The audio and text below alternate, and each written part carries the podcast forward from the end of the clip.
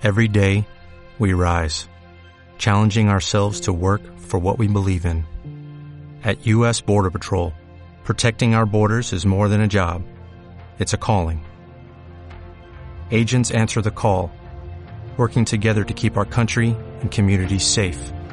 If you are ready for a new mission, join U.S. Border Patrol and go beyond. Learn more at cbp.gov/careers. Bienvenidos todos. Estamos a punto de comenzar nuestra excursión de exploración al mundo infantil y adolescente. Ama Psicología, una estación para mamás, papás, maestras, niños, niñas y todos los interesados en conocer más de este maravilloso mundo de la infancia. Comenzamos.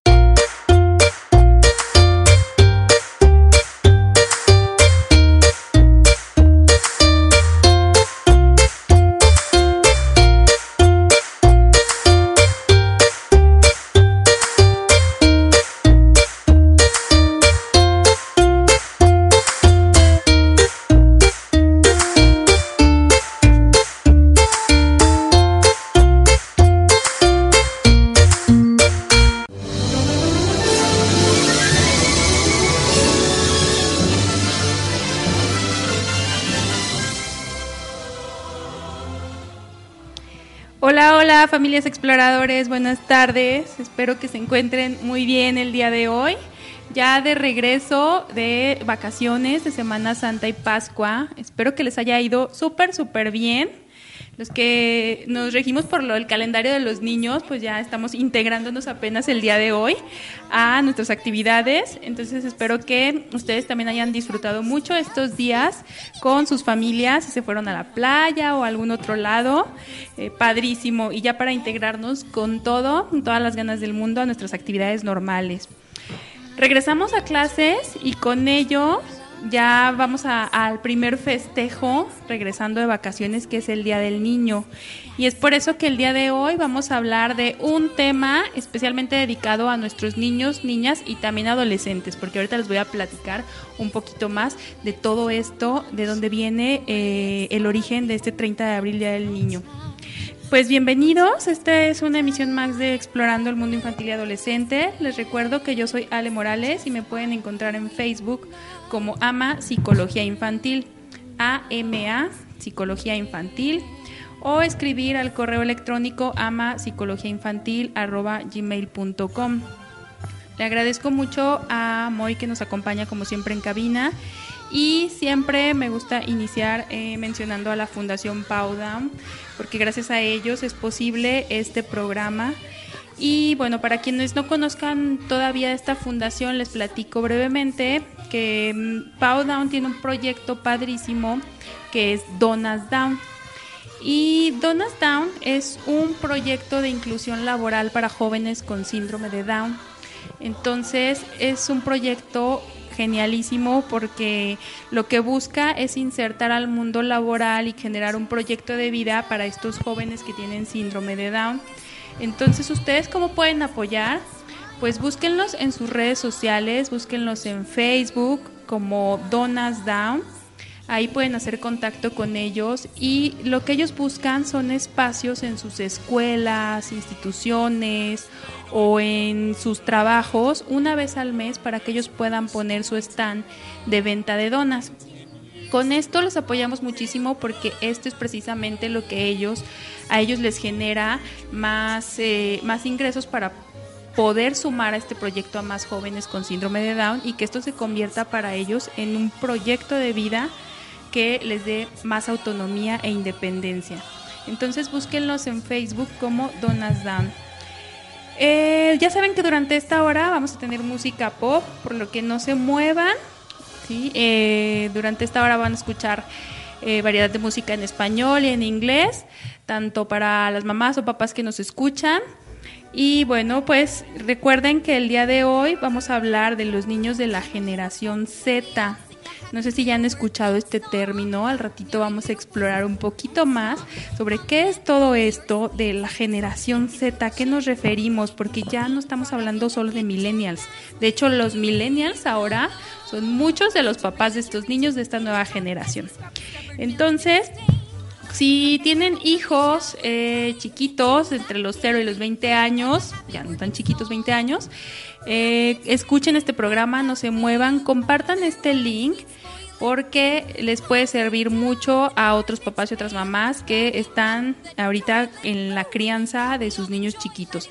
¿Mm? Vamos a ir ahorita a nuestro primer corte musical.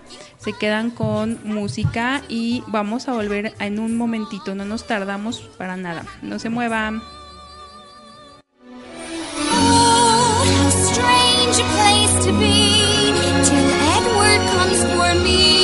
Ya estamos de regreso. Continuamos nuestro viaje de exploración al mundo infantil y adolescente en Ama Psicología. Toda la vida coleccionando mil amores, haciendo juegos malabares para no amarte en exclusiva. Toda la vida poniendo trampas a los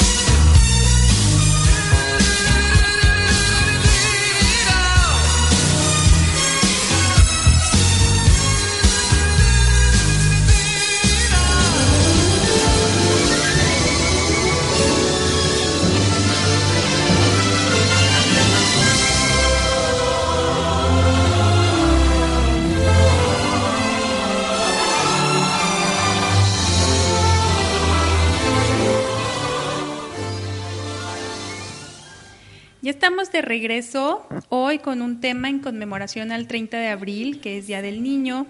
Y pues este episodio es muy especial para mí y espero que para ustedes también. Para mí porque pues justo este programa eh, se enfoca en hablar de cosas de niños y adolescentes. Y bueno, está dirigido a ustedes, mamás y papás, para que conozcan un poquito más sobre la infancia y estos periodos de desarrollo que van a ir teniendo o ya están teniendo sus hijos. Y bueno, quiero contarles que el 30 de abril no es solo celebrar a los niños y a las niñas, sino reconocer sus derechos humanos, ¿sí? estos derechos humanos de la infancia y la adolescencia. Entonces, en un momentito más les voy a mencionar cuáles son los derechos básicos. Entonces, eh, el 30 de abril tiene como objetivo principal o se deriva desde esta situación, ¿no? Que es conmemorar que estos niños tienen derechos, claro, también obligaciones, pero eh, derivado de mm, lo que ocurría en la Primera y Segunda Guerra Mundial, en donde los niños eran los más vulnerados en sus derechos, es que se eh, otorga un día para conmemorar a nuestros niños y niñas. Entonces, bueno, tiene este, este episodio tiene este objetivo, ¿no? De visibilizar y dar a conocer un poco las características de esta nueva generación de niños que, como les decía, ya no son los millennials, ¿no? Porque hablamos luego mucho de los millennials, pero bueno, para empezar los millennials andamos entre los 20 y los 39 años más o menos. Y hoy nos vamos a enfocar en la llamada generación Z, que son los niños que van de los 0 a los 20 años. Fíjense que encontré en cuando estaba haciendo mi investigación hay artículos que este grupo etario lo divide todavía en dos generaciones, que es la Z y la generación alfa. Pero para, para, fines prácticos de este programa vamos a hablar de la generación Z, lo vamos a tomar como todo este rango de edad para mencionar sus características generales. Entonces, como se pueden dar cuenta, este capítulo les puede ser de mucha ayuda a los papás que tengan hijos bebés, hasta jóvenes adolescentes que ya están a punto de insertarse en la vida laboral. Y bueno, ¿por qué es importante que hablemos de ellos si la mayoría aún no tienen decisiones de compra o poder adquisitivo? Porque pues ya muy pronto ellos lo tendrán e influirán en el rumbo del país y del mundo. Y bueno, quiero darles algunos datos, ya saben que los datos estadísticos luego siempre nos van ubicando, porque esta generación Z de la que vamos a hablar es el 25.9% de la población mundial y pues eh, si hacemos eh, números y los convertimos, pues es una, una generación que, que, es muy poblada, va, va, va, va a poblar mucho el planeta. ¿No? Y bueno, antes de entrar de lleno al tema, quiero aprovechar para mencionar algunos datos importantes del 30 de abril, como curiosidades, para que ustedes sepan un poquito más de dónde viene esta fecha. ¿Por qué celebramos en abril a los niños, ¿no? Aquí en México. Sí, pues les platico que el Día del Niño fue reconocido primero el 8 de mayo de 1916 en Tantoyuca, Veracruz. Esta fecha se cambió en México cuando el presidente Álvaro Obregón estableció la celebración oficial el 30 de abril en 1924, luego de firmarse la Declaración de Ginebra. De esta manera el país se unió a la Convención de Ginebra para velar por el bienestar de la infancia que se había visto afectado después de la Primera Guerra Mundial. Y como les decía, ¿por qué es importante celebrar esta fecha? Porque de acuerdo con la Asamblea General de las Naciones Unidas, o sea, de la ONU, eh, el objetivo del Día del Niño está destinado a la promoción de los derechos de estos niños y fomentar la fraternidad y la comprensión entre los niños del mundo entero, y así como su bienestar social, que nos corresponde cuidarlos no solo a los padres, sino también al Estado. Les voy a recordar los derechos básicos de los niños, que seguramente ya lo saben, y, y, bueno, yo creo que la mayoría de los que nos esté escuchando sin duda cuida la protección de los derechos de sus niños, pero todavía hay niños que necesitan y que mm, todavía son vulnerados en, su, en estos derechos y que necesitan de nuestra protección, nuestro cuidado y apoyo. Número uno, pues el derecho a la vida. ¿no? Derecho a la vida, nadie los puede lastimar, nadie los puede hacer daño o atentar contra su integridad física. El derecho a la alimentación, un derecho muy importante que es el derecho a la educación, que como se podrán dar cuenta, tan solo cuando hacemos un trayecto de un lugar a otro por las calles nos encontramos muchos niños que en lugar de estar en la escuela están todavía en las calles y trabajando. Ese es una es un atentar contra su- uno de sus derechos. Derecho al agua potable, derecho a la salud, derecho a la identidad, derecho a la libertad de expresión, derecho a la protección, derecho a la recreación y esparcimiento, que es también súper importante, ¿no? Y que luego pensamos que, que el juego puede ser hasta una pérdida de tiempo y para los niños, bueno, el juego es lo más importante en el mundo, es como mejor aprenden.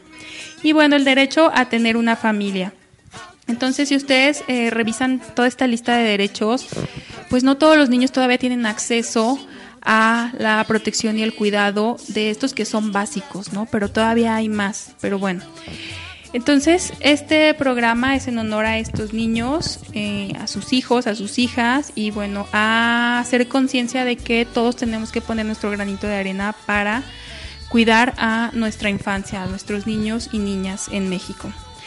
Mm, Y bueno, antes de, de empezar eh, con nuestra invitada en el siguiente bloque y de hablar ya de lleno de la generación Z, eh, quiero que pedirles que compartan este link donde nos escuchan para que más papás y mamás sepan y se enteren de lo que podemos hacer con estos niños de esta nueva generación Z que es compleja, pero sin duda que tiene cosas padrísimas también que vamos a resaltar el día de hoy.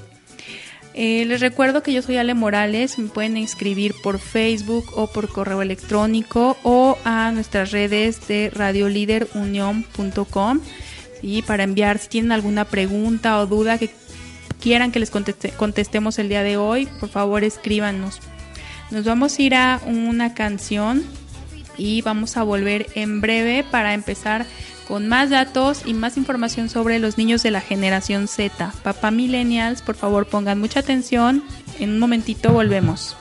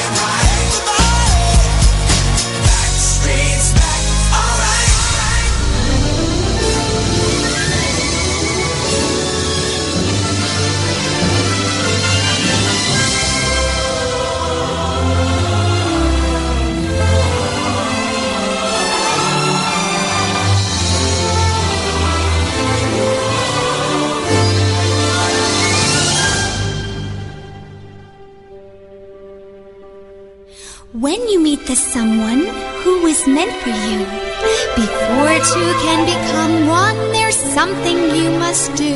Do you pull each other's tails? Do you feed each other's seeds? No,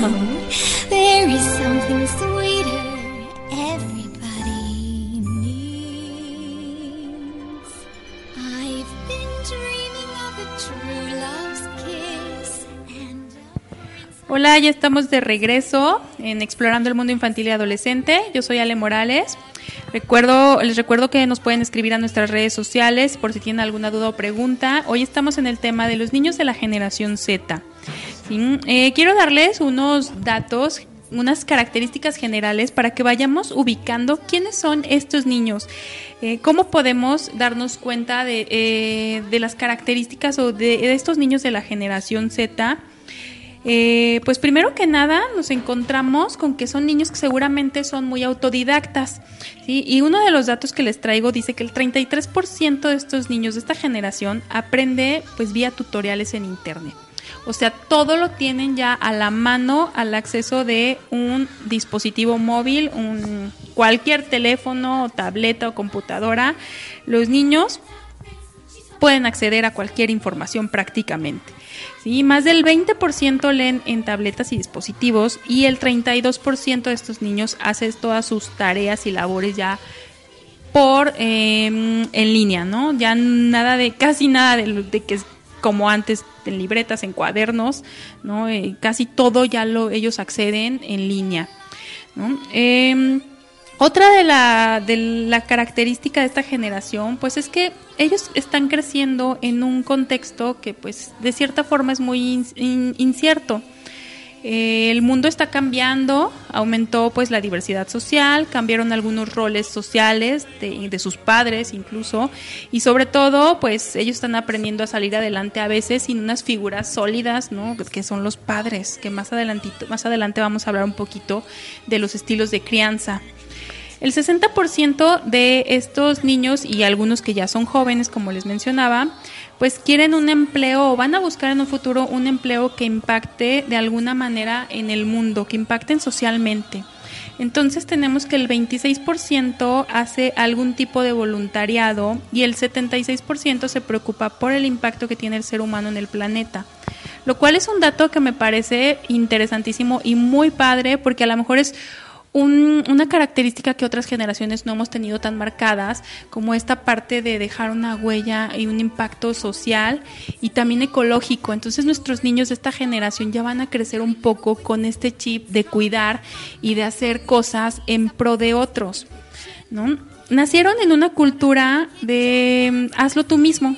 Están acostumbrados a solucionar ellos mismos sus problemas, sí, claro, como vamos a ir viendo, es, para esto necesitan apoyo y necesitan un acompañamiento, ¿no? Entonces el 76% de estos niños eh, desean que su vida laboral esté relacionada con sus gustos y con sus hobbies. Entonces ya, a diferencia de pues nuestra generación o la generación pasada a, la de nosotros, que somos la- los millennials, la generación X que se sometía a lo mejor a algún jefe o a mandatos sociales o familiares más marcados, esta generación Z lo que está buscando es hacer de sus hobbies un proyecto de vida.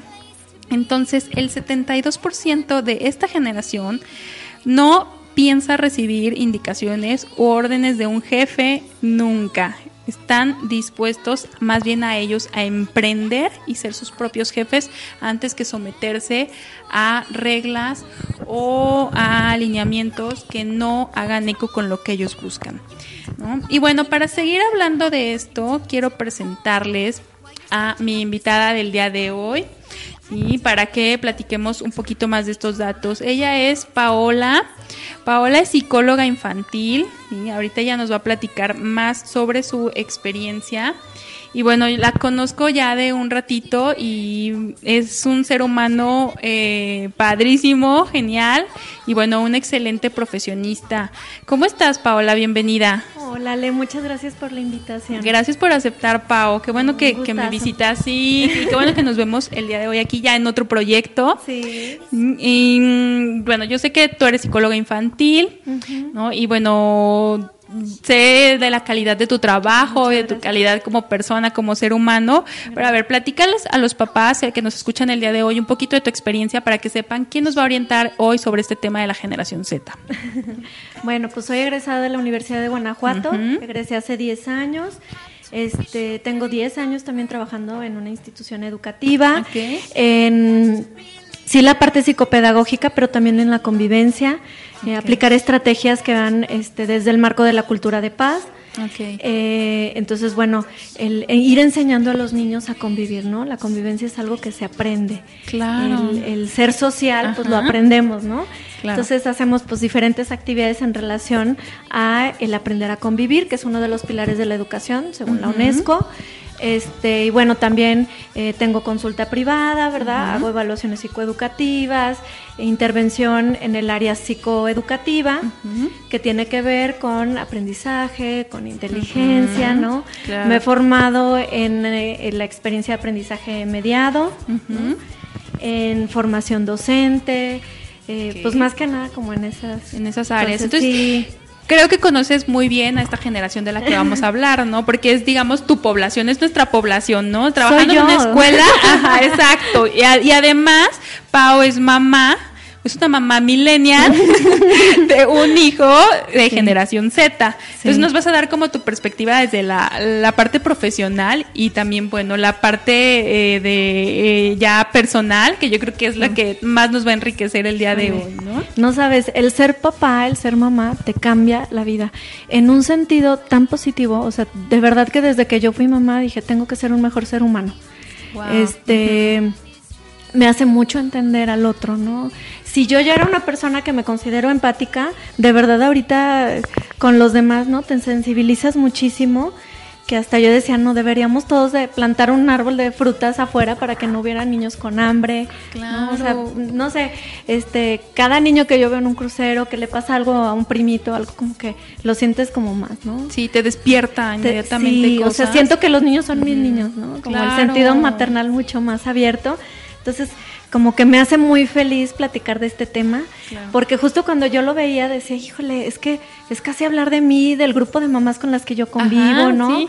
Este, de los problemas a los que luego nos enfrentamos como papás, como psicólogos, como maestros, como dentistas. ¿no? Claro. En la sociedad, pues eh, muchos somos millennials, ¿no? Muchos somos millennials. en- bueno, de- decíamos que más o menos entre los 20, 25 a 40 años somos la clasificación de los millennials, que luego no tenemos muy buena fama. Pero bueno, aquí estamos y ya somos los papás y las mamás de hoy en día, ¿no? Bueno, también esto le va a hacer sentido y le va a hacer mucho eco a la generación antes que la nuestra, que es la generación X, que también eh, hizo una transición y ha tenido muchos cambios y se ha atrevido a hacer muchas otras cosas y son los que también están creando ahorita hijos, ¿no? Entonces, bueno, tenemos como estas dos, dos, eh, dos grupos etarios, ¿no? Los papás de la generación X que todavía están teniendo hijos pequeñitos entre los 0 y los 20 años, que ya son jovencitos, y los papás, los que somos millennials y que ya estamos en este, en este mundo de, del maternaje y del paternaje, ¿no? Entonces, bueno, mm, pues hablábamos un poquito ya de las características, Paola, de esta generación, de estos niños, ¿no? Y bueno, yo creo que mm, todas las generaciones compartimos algunas situaciones de desarrollo que son básicas, que todos vamos sobre ese ritmo, ¿no? Todos aprendemos a caminar más o menos a un ritmo similar, ¿no? El gateo, a lo mejor el desarrollo del habla. Entonces, son lo que yo te, te ponían como hitos del desarrollo, Sí. ¿no? Que, que todas las generaciones seguramente compartimos y seguiremos compartiendo. Pero ¿en qué diferenciamos o qué cambios eh, se está dando en esta, en esta generación Z? ¿no? Mencionabas ya ahorita algunas características generales, pero a ver, ¿tú qué observas? Que, que sí hay diferencia eh, de otras generaciones. Fíjate que lo primero que yo veo importante es como aclarar a los papás que qué son hitos del desarrollo, ¿no? Ah, Porque sí. luego nosotras hablamos Sí, sí, y me pasa mucho, ¿no? Que dicen ustedes con sus términos psicológicos. y entonces, este, luego los papás como que para que para que nos vayan siguiendo con mayor facilidad, pues justo esto que dices, ¿no, Ale? Eh, los hitos del desarrollo son comportamientos, pautas de comportamiento que van teniendo lugar en la vida de todo ser humano. Sí. en un rango de edad aproximado, no es exacto, Exacto, ¿no? ajá. O sea, no es por el hecho de que un bebé cumple un mes, mes y medio, dos meses, dos meses y medio, que ya sostiene el cuello, ¿no? Exacto. Este es un rango de edad que permite flexibilidad, pero esto es algo que debemos conocer como papás, o sea, Claro. es muy importante porque justo lo que nos da son puntos de referencia. Podemos, este, tener muchos hijos, tener uno o no, o, o ser apenas, ¿no? Como papás primerizos como yo. Y de verdad el, el conocerlos te va diciendo si vas bien o no, porque el ser papá te despierta muchos sentimientos. Claro. O sea, el ser papá Te mueve todo. Todo. Toda tu Y- vida y te cuestiona. Sí. o sea, el de soy buena mamá, estoy haciendo lo correcto. Llega mucha gente, mucha gente, todo el mundo te opina, ¿no? Entonces, lo primero que haces es como abrumarte de tantas opiniones. Entonces, me parece que una de las cosas que está cambiando ahorita con los millennials y con los de la generación Z es la facilidad con la que puedes acceder a la información y eso es Claro. algo que hay que usar a nuestro favor, ¿no? Entonces, para tener puntos de referencia en el desarrollo, ¿no? Desarrollo motriz, del lenguaje, que son como lo principal, este, al inicio de la vida. Mm, creo que es importante como estudiarlos, al menos Claro. irlos conociendo, ¿no? Sí. No, en el desarrollo no todo es a ojo de buen cubero, sino hay que estar de la mano con profesionales, Claro. este, sobre todo tu pediatra, y luego si tú ves que algo como que no va bien, es seguir mucho tu instinto y consultarlo. Claro. Entonces creo que lo primero es eso, ¿no? Que como papás dicen, ¿qué es que qué es eso? ¿A qué- ¿De qué ¿A hablan cuando son va? hitos Ajá, del desarrollo? Pues son pautas, ¿no? De, de, de, cre- de- de crecimiento.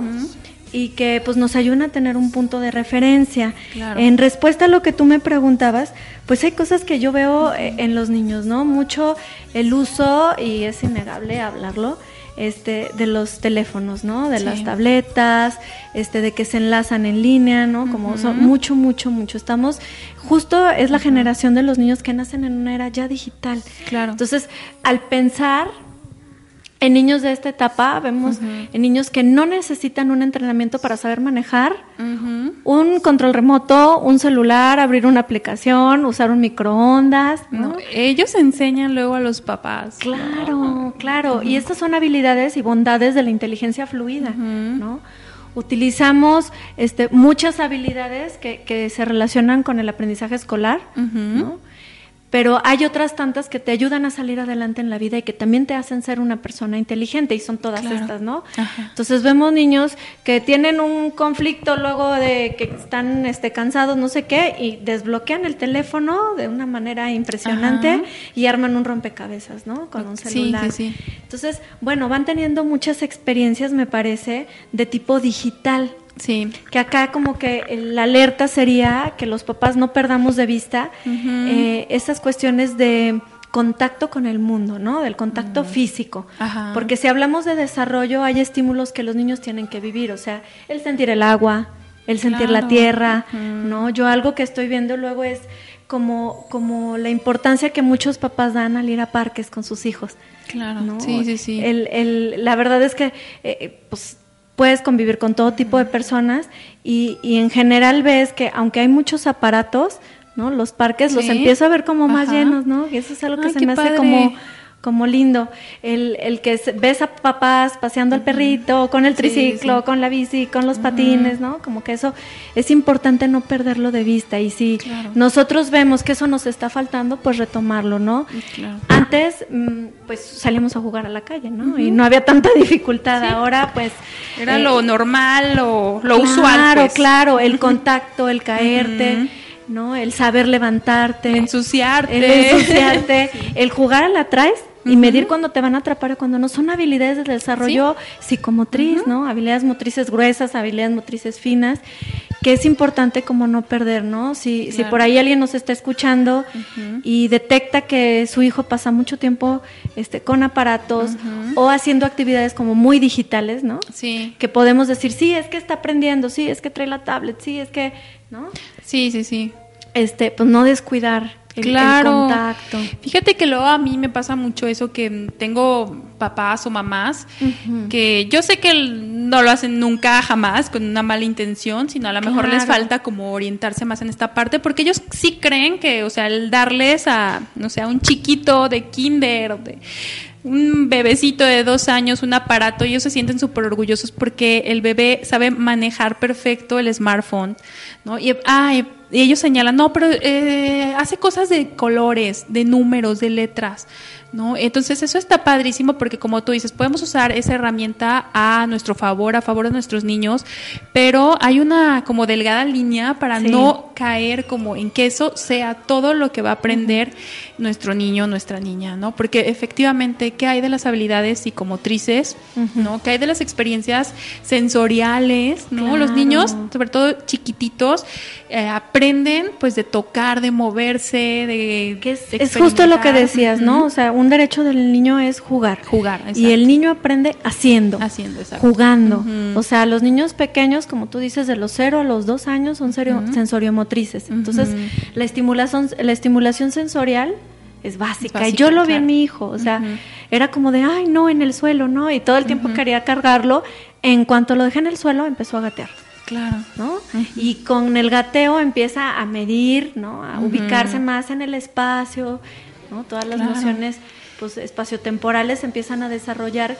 La verdad es que los niños necesitan vivir del mundo. Claro. Para eso está el mundo, ¿no? Exacto, entonces ahí es como uno de los primeros retos que tenemos a lo mejor como adultos, ¿no? Cuidar como esta parte, que la tecnología no nos juegue en contra o no les juegue en contra a nuestros niños y por excesivo uso pierdan entonces otras habilidades que como tú dices, solo van a aprender experimentando, ¿no? La Viviendo, convivencia, lo que dices cual, tú, sí. ¿no? Es algo que también luego yo les digo mucho a las maestras, a los papás, eh, eh, la convivencia pacífica, la resolución pacífica de los conflictos se puede aprender. ¿no? Claro. Como así pueden aprender matemáticas, español, ciencias, también pueden aprender esta parte de la inteligencia emocional. ¿no? Entonces, nada más es eso, estar... Y que luego pasa, ¿no? Como papá dices, ay, no, ya, o sea, mi hijo tuvo este altercado, tuvo esta dificultad, ¿no? Me pasa con las mamás también Ajá. mucho.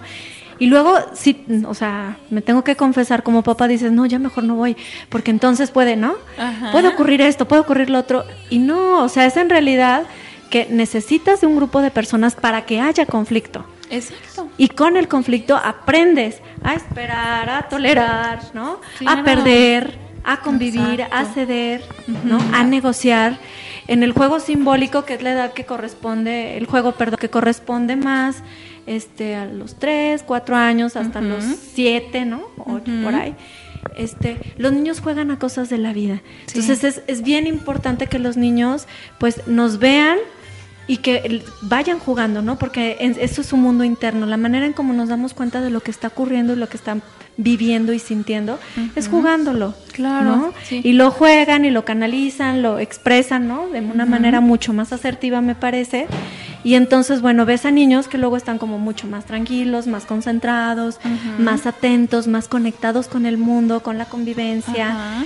Que es justo lo que queremos, ¿no? Si queremos niños más felices, tenemos que permitir que vivan su etapa de desarrollo. Claro, ¿no? y que, que dentro de esta etapa de desarrollo se les permite equivocarse y tener conflictos, porque de ahí, como dices, van a aprender, ¿no? y, y luego lo que nos ocurre mucho a lo mejor a estas generaciones que estamos siendo los papás, las mamás, es que quizás a veces no queremos que los niños tengan ninguna especie de conflicto, que no tengan ninguna dificultad y que todo sea como fluido, perfecto y, y bueno, entonces Y que no caemos- sufran, ¿no? que no Como si el sufrimiento, el dolor fuera exacto. terrible y en realidad es algo que te fortalece. eh, les va a dejar un aprendizaje. Claro. Entonces, yo creo que ahí el reto como papás de la generación X, de los millennials, es permitir que tu hijo tenga el conflicto, ¿no? Y ver qué va a sacar de ahí, qué aprendizaje, porque si lo pueden caer en esta parte de la sobreprotección, ¿no? Y que no pase nada con mi hijo.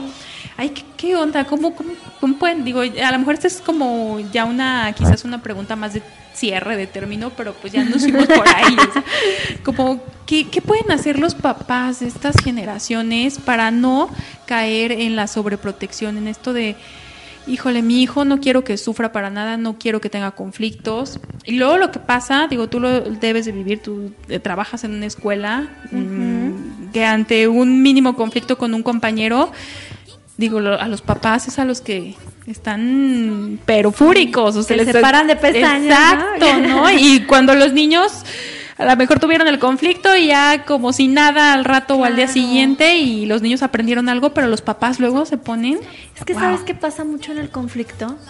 Mm, los papás se quedan con la única versión de sus hijos. Ajá. Y en un conflicto hay varias partes, Exacto. ¿no? O sea, hay muchos participantes y por supuesto que cada participante lo vive de una manera, ¿no? O sea, Claro. Está cada quien, cada niño, cada niña en un en unos zapatos diferentes.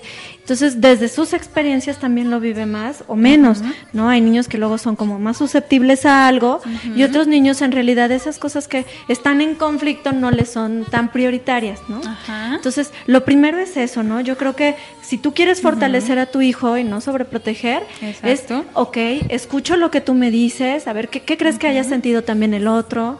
¿no? Ok, ajá. Este, Ayudarlos como- a ponerse en, Claro, en y, la y en lugar de uno decir. ¿sabes qué? Este, no, vamos a hablar con la maestra y enojarte, eso es justo lo que estás enseñando, ¿no? Exacto. Que cuando tú tienes un conflicto, te enojas, vas y reclamas y podría solucionarse. Ajá, ¿no? claro. Cuando podría ser un modelo, un referente para para encontrar alternativas, ¿no? Del diálogo, ¿no? De la denuncia, del sentirte molesto y expresarlo, pero sin ofender, Claro. ¿no? De escuchar a otros desde su punto de vista, porque a veces pasa que no todo es conflicto. Ajá. Esa es otra, ¿no? O sea, puede ser un pseudo conflicto, que es una falla en comunicación, estar entendiendo cosas diferentes. Claro. Este, y, y bueno, parece que chocan y están chocando, pero en realidad eh, los intereses y esas cosas fundamentales no están contrapuestas Claro. de manera sí. como esencial. Claro, y ¿no? la labor de nosotros los adultos ahí más bien Claro. corresponde ayudarlos a clarificar todo este tipo de, de comunicación. Y buscar eh, eh, y revolverles la pregunta, o sea, ¿tú qué Ujú, harías? ¿Qué puedes claro. hacer? Y, y hacer como una lluvia de ideas, Ajá. ¿no? Parece fácil, pero luego como papá, ¿no? Te dejas llevar por todos esos sentimientos y por el dolor de tu propio hijo. Claro. Entonces, sí es bien importante que como adulto te mantengas como el adulto que eres, ¿no? Como una Claro. persona madura, que yo creo que esa es otra de las cosas que puede ser característica de esta etapa, ¿no? Eh, Los niños y las generaciones de, de niños de ahora tienen papás muy preparados, ¿no? o sea, los millennials son personas muy preparadas. Yo tengo y, y sorprendentemente, y la presumo, es una mamá que tiene doctorado y tiene un niño de cuatro años y yo digo, ¿cómo es ¿Cómo le posible? hizo? Sí, ¿Qué ¿cómo le hizo que me explique? Pero aparte es una persona súper dulce, un excelente ser humano y muy preparada. Entonces, pues el ir usando esa preparación que tenemos, ¿no? Eh, en el área que sea. Luego creemos que tenemos que ser súper expertos en educación para y, y perdemos de vista que como personas, como papás, tenemos un instinto, Claro. ¿no? sí, que, que, que por el ruido que hay. ese radar, ¿no? Que Exacto, tenemos interno. Ajá.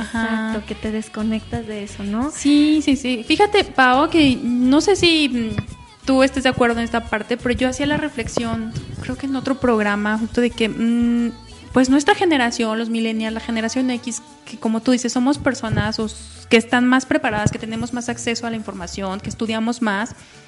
Pero hay algo que no tuvimos nosotros cuando niños, no sé, a ver, Sí. que los niños de ahora sí están teniendo y que luego yo cuando se quejan de los niños de ahora y que, ay, que qué futuro nos espera y esto, yo tengo mucha fe y mucha esperanza en estas generaciones porque ellos están teniendo algo que nosotros no tuvimos, que es la inteligencia emocional.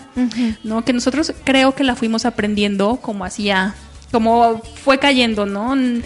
Digo, ahora hasta clases o hasta talleres hay en las escuelas sobre este tema, que es de mucha importancia, ¿no? Claro. Como decíamos, se aprende, se aprende a convivir, ¿no? Es algo que no sé si estés de acuerdo, que, Sí. que nosotros no tuvimos, ¿no? En la escuela. A lo mejor no todos tuvimos pues a lo mejor la fortuna de unos papás de que nos enseñaran en esta parte, ¿no? A lo mejor otros sí, pero ahora los niños de esta generación creo que ya tienen más acceso a la educación socioemocional, a la conciencia social. Sí. ¿no? ¿Crees que esto sea como una de las diferencias? Eh, Yo creo que sí es una, una de las bondades, ¿no? La formalización, digamos, Ajá. de esto, porque yo creo que depende mucho, fíjate que estaba leyendo un libro, ¿no? Y decía eh, de la importancia del vínculo. Yo creo que eso es uno de los principales retos que tenemos como papás. Y que, que luego pasa que hay cosas, hay cuestiones de inteligencia emocional que los papás sí tienen, ¿no? Y que nuestros papás también tuvieron. Sí. No todos. ¿no? Pero luego al, al desconectarte, al salir a trabajar, porque eso es lo que nuestros papás vivieron, ¿no? Ajá, Un cambio social. cambios, ujú. Exacto, una ruptura entre las mamás dedicarse al hogar a las mamás empezar a salir. Ajá, ¿no? claro. O sea, eso nos tocó a nosotros, al menos a mi mamá. eh, eh, fue una de las personas que, yo, que yo veía, las mamás de mis compañeras que empezaban a trabajar, trabajos Claro. de medio tiempo y todo, y que entonces empiezan a atender otra, a tener un rol laboral Claro. también. Y entonces yo creo que lo importante, más que si tienes una educación formal, Ajá. en inteligencia emocional, que sí estoy de acuerdo, ¿no? Es una gran bondad un que gran sí. paso. Es un gran paso que la, la Secretaría de Educación también ya la incluya con el nuevo modelo educativo. Este es el, el reconocer los sabios que podemos ser como seres humanos. Claro. ¿No? El, el voltearnos a ver y decir, a ver, estoy perdiendo el control. No sé si me lo enseñaron o no en la escuela, ¿no? Pero no voy a disciplinar a mi hijo de esta manera, Claro. ¿no? Porque si yo lo golpeo es una descarga de mi enojo, de mi furia, de mi frustración, de mi incapacidad para poder educarlo, que no lo niego, de verdad a veces te sientes desesperado. O sea, soy mamá y de verdad a veces dices, ¿qué hago? ¿No? Te sobrepasa. te sobrepasa. Pero sí, sí creo que como personas, este, todas las personas tenemos esa capacidad, ¿no? De voltear a vernos. claro. Hayamos tenido o no esa clase Ajá. de inteligencia emocional, pero sí creo que esa clase que ahora se está integrando Ujú. En escuelas de educación pública también, porque a Sí. lo mejor muchas escuelas a nivel privado ya las Ya tenían, tenían, ujú. este, es la oportunidad de rescatar a muchos más. ¿no? Claro. Porque hay familias que toda la vida, y tú las ves de toda la vida, abuelos, este, bisabuelos, papás, ¿no? que, que han manejado la inteligencia emocional y que habla mucho pues de su serenidad, de su calma, de su Claro. capacidad de, de reflexión y de autocontrol.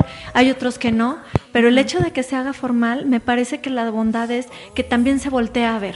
Claro, ¿no? sí, te cuestiona a ti mismo, ajá, al, papel, al papel que estás teniendo como mamá, como papá, Sí. y que eso que tú dices de hacer conciencia de tus propias reacciones, de tus emociones, eh, pues es una habilidad de inteligencia emocional, Sí, ¿no? Es sí, una de las de las habilidades, ¿no? Entonces mm, creo que sí, mm, o sea, es, es un gran paso y, y como tú dices, todos, todas las mamás, todos los papás que nos escuchan tienen esa capacidad de reconocer y de voltear a ver desde esta cuestión de cómo está siendo mi, mi, mi estilo de crianza, Sí. ¿no? Con, con- con mi hijo, con mi hija, y qué puedo hacer para modificarla.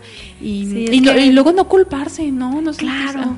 Es que fíjate, ahorita no tocamos demasiados temas, ¿no? Sí. Hablar de papás millennials Claro. es hablar de apego, de comunicación, de trabajo, de educación, De de, cambio de crianza, roles, de, de cambio de roles, de disciplina, de conflictos, de cómo hacer las tareas, de cómo supervisarlos, ¿no? Exacto. De cuándo estar, de cuándo no estar, de cómo exigir, de qué tanto exigir a los niños, ¿no? Claro.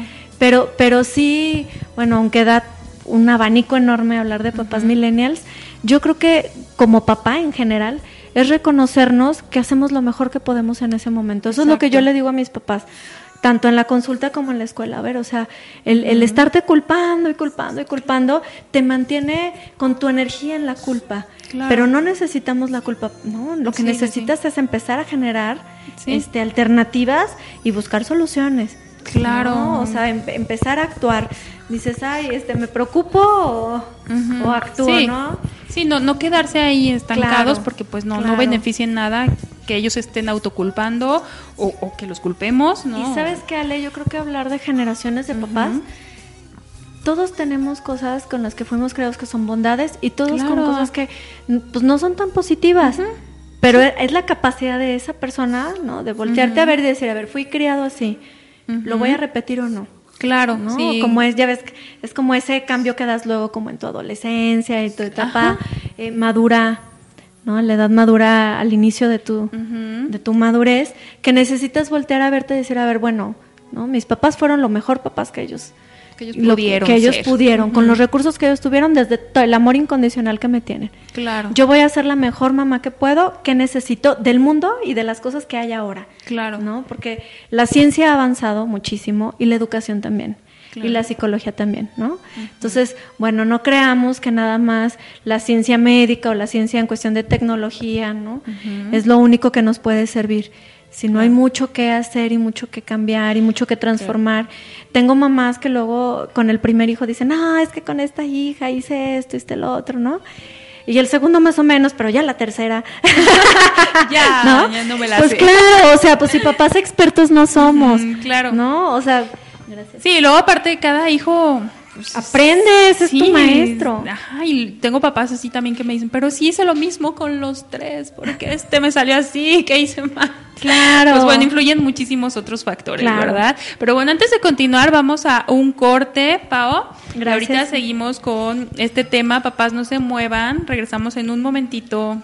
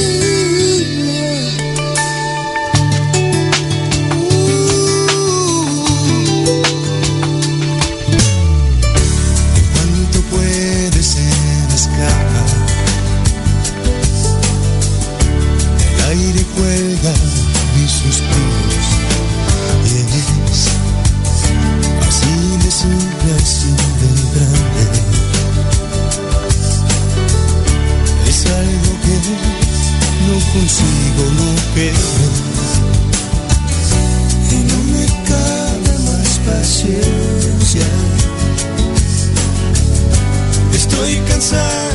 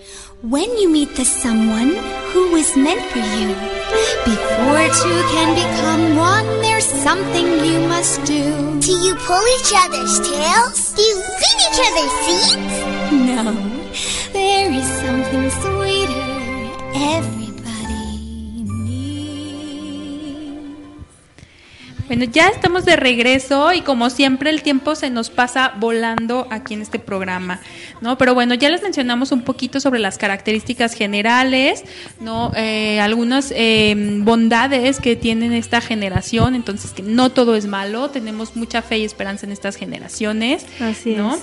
Algunos retos eh, que esto me gustaría retomar antes de irnos, porque uno de los retos que platicábamos aquí en el corte, Pau y yo, es eh, volviendo a esta parte que es eh, la- el uso de la tecnología, que es una de la marca característica de esta Sí. generación, que nacen inmersos en las nuevas tecnologías, en el uso de dispositivos móviles, que hace que todo lo tengan a la mano, que todo sea inmediato y como dijimos, lo podemos usar a nuestro favor, pero también podría convertirse en, en una desventaja, ¿no? Porque, bueno, Claro. hablábamos de la tolerancia a la frustración, de la impulsividad, ¿no? Y entonces esto pongan mucha atención mamás y papás, porque es yo creo que como uno de los retos principales de la crianza, ¿no? De los millennials y de la generación X con esta generación Z.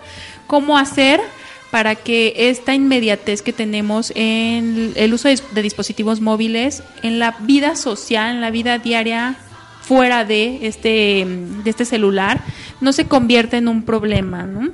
¿Qué podemos hacer ahí, Pao? Sí, yo creo que es bien importante estar alerta de que el celular, ¿no? El, el aparato eh, no alimente la impulsividad, el querer todo inmediato. Creo que es aprovechar cada situación, hasta desde que vas en el coche y tienes que hacer filas, el ir al cine, el esperar todo el tráfico, eh, ¿no? El aprender a aguantar, Ajá. porque eso es lo que realmente te va a hacer feliz, ¿no? El, Claro. el fortalecerte, porque el día de mañana que nuestros hijos lleguen a una carrera universitaria, sean impulsivos, van a tener muchos problemas sociales, ¿no? Claro. el que no aprendan a tolerar, pues se van a querer, al- por la primera reprobada de una materia, se van a querer salir, de Salir, la claro, carrera, ¿no? ajá. Al primer pleito van a querer cortar con el novio o la novia, o sea, Claro. eh, el, el no aprender a, a evadir a través del celular, el no aprender que todo el mundo se gi- gira en torno a eso y que todo se obtiene de manera inmediata. O sea, aprender a disfrutar el día a día, cada cosa, estar conectados, ¿no? Yo creo que eso es como muy importante. Ya para cerrar y despedirme, te agradezco mucho la invitación. Y como mensaje me gustaría mucho recalcar en los papás, ¿no? Los niños saben qué quieren, pero no qué necesitan. Ah, Entonces, claro. como adultos, nos toca ver qué necesitan, ¿no? qué, cosa- qué aprendizajes de la vida necesitan para, para seguir creciendo y ser felices. Claro, pues ahí, ahí está como el mensaje clave, ¿no? Los adultos es nuestra responsabilidad precisamente ser mediadores, ser guías, ser acompañantes eh, activos y, y poder generar ese vínculo, como tú decías, que es de suma importancia para que ellos puedan desarrollar otro tipo de habilidades que no les va a dar precisamente el dispositivo móvil, ¿no? Es eh, muy beneficioso, podemos usarlo a nuestro favor, pero ahí entramos los adultos, los papás, a hacer un equilibrio en que esto no se convierta, pues la niñera o la mamá o el papá del niño, Claro. ¿no? Eh, que esto no sea el todo del niño y que pueda desarrollar otras habilidades para la vida fuera de la vida en línea. Muchas gracias, Pau. Voy a poner tus datos en nuestras redes sociales para Muchas quien te quiera Ale. buscar. Sí, eh, quiero, no me quiero despedir sin antes agradecer a los niños más especiales eh, del mundo, para mí, bueno, a todos en general, a tu hijo, Gracias, Pau, Ale. a, a- a mis sobrinos, a Emi, a Josué, que los quiero muchísimo, feliz día del niño, a Madí y a Corina, que son parte de este programa en la Consejería Infantil. Muchas gracias, muchas felicidades en su día. Y pues Madí y Emi les tienen un mensaje para finalizar, para que, bueno, se queden con ellos. ¿Qué necesitan los niños del mundo para ser felices? A ver, ¿qué, qué nos piden ellos a nosotros como adultos? Y cómo, cómo ellos saben si son felices o no. Vamos a escucharlos, los dejo con Madi y con Emi. Y no dejen de sintonizarnos en nuestras redes sociales y nuestros próximos episodios. Yo me despido, soy Ale Morales. Muchas gracias, Pau, nuevamente. Y seguimos en contacto. Espero tenerte aquí nuevamente muy pronto. Con mucho gusto. Gracias, Pau. Gracias. Nos vamos con los mensajes de Madi y de Emi. Feliz día del niño. How does she ¿Cómo crees tú que es un niño feliz? Yo creo que un niño feliz es aquel que disfruta de sus buenos momentos, que no se cae mucho cuando pasa algo malo porque siempre tiene que ver el lado positivo de las cosas y también alguien que disfruta a su familia, que ríe, que canta y hace sus actividades. Pediría a mis papás o a los papás de todos los niños y niñas que no los regañaran, o sea, sino bien decirles lo que está bien, lo que está mal y no regañándolos o alzarlos la voz. También les pediría que, por ejemplo, si a ti te gusta una cosa, que tus papás lo respeten, que no sea como, ay no, ya tienes mucho eso. O sea, yo también entiendo que también puedes tener mucho, pero a ti te gusta. Entonces, no hay que obligarlos a nada. Y este y también hay que respetar sus este decisiones. Feliz Día del Niño. Este que las pasen bien. Gracias por escucharnos aquí. Les recuerdo, mi nombre es Madi Holguín Torres y que todos las pasen bien. Gracias, bye.